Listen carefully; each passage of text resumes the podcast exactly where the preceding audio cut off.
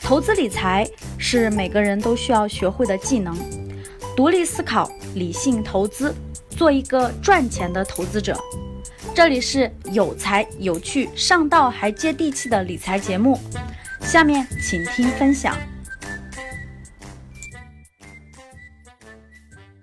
爆出来一个网络金融的大的诈骗案件啊，一个二十六岁的小姑娘骗了全国四十多万人三百多亿。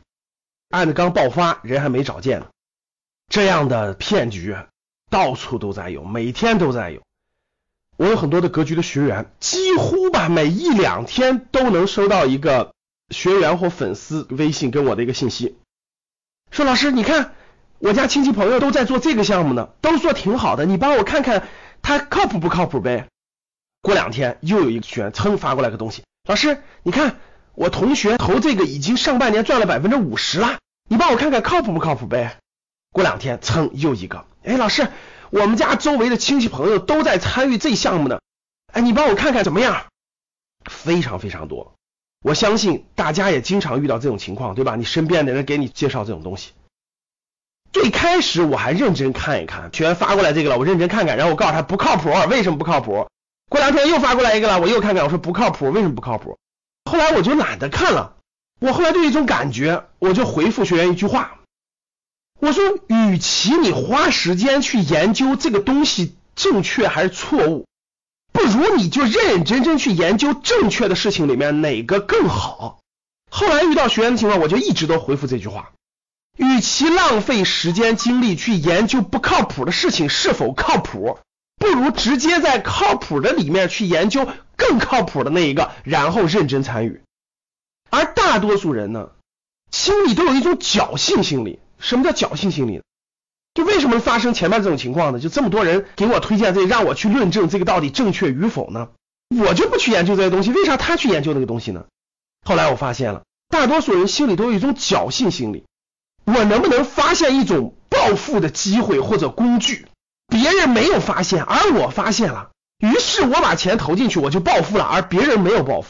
典型的就这种心理，跟看那个武功秘籍是一样的。各位，别人就没有发现九阴白骨爪，我就发现了，所以我练了九阴白骨爪，我就比所有人都厉害了。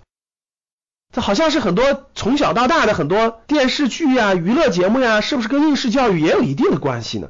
就我就没有发现这个特别好的解题技巧。只要我会了这个解题技巧，我迅速就从全班第四十名变成第一名了。咱们这个社会上有大量的人，他平常不爱学习，总是想找那个捷径，总想找那窍门，总想找那个武功秘籍，总想找那个暴富秘籍。所以呢，当你身边有个人跟你说了一个暴富秘籍，我上半年赚了百分之五十，于是你就不淡定了，于是你就浮躁了，于是你就觉得哇塞，比我笨的人都赚了百分之五十，那我是不是也应该去呢？是不是典型的赌徒心态？各位，很多那东西怎么论呢？很多那骗人的东西都不用看，都是虚拟的东西，对不对？它的产品根本就不为社会带来任何的价值，你只看到了它给你带来的这种所谓的提成、所谓的暴利，你从来就没有看这个产品给社会带来不带来实际的价值。你看看阿里、腾讯这些东西是不是给消费者带来了实际的价值？这些都没有，你就看到暴利了，所以你去不骗你骗谁啊？每天生活在这个社会当中，不能碰房子了，不能碰好的公司吗？三千多家上市公司里头没有好公司吗？你和你身边的人没有消费某些公司的产品吗？未来十到二十年，有些公司的产品你不照样是他的客户吗？这么多好的公司，你不去认真研究出来更好的，然后耐心持有，你天天去论证那些不靠谱的东西为啥靠谱？你说你走入一个什么样的极端呢？不要去关心那些你不了解的、不熟悉的、不能给社会带来任何价值的东西。把你有限的时间、有限的精力放到你熟悉的、你了解的、你生命当中、你生活当中就能接触到的这些产品和这些公司去，认真的了解他们，认真的研究他们。如果觉得特别好的，认真的用你的真金白银去持有他们，这就是真真正正的投资。而不是去碰那些不靠谱的、从来没见过的产品，没有任何价值的，给你夸大的一个收益率的。那你说你被骗了，怪谁呢？那不是怪你自己吗？还是我说的那句话，不要把你珍贵的时间和精力浪费在去论证不靠谱的东西为什么不靠谱或者为什么靠谱上。去认真研究靠谱的东西里面有没有你能碰的、你能参与的、你能了解的和你能学习的，这才是真真正正的投资的态度和学习投资的实际行动。好了，非常感谢大家收听我们这档节目。本期节目到此结束。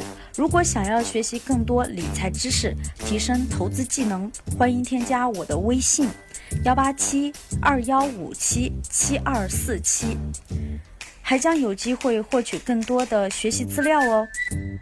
订阅我的专辑，更多精彩内容等着你。下期节目我们不见不散。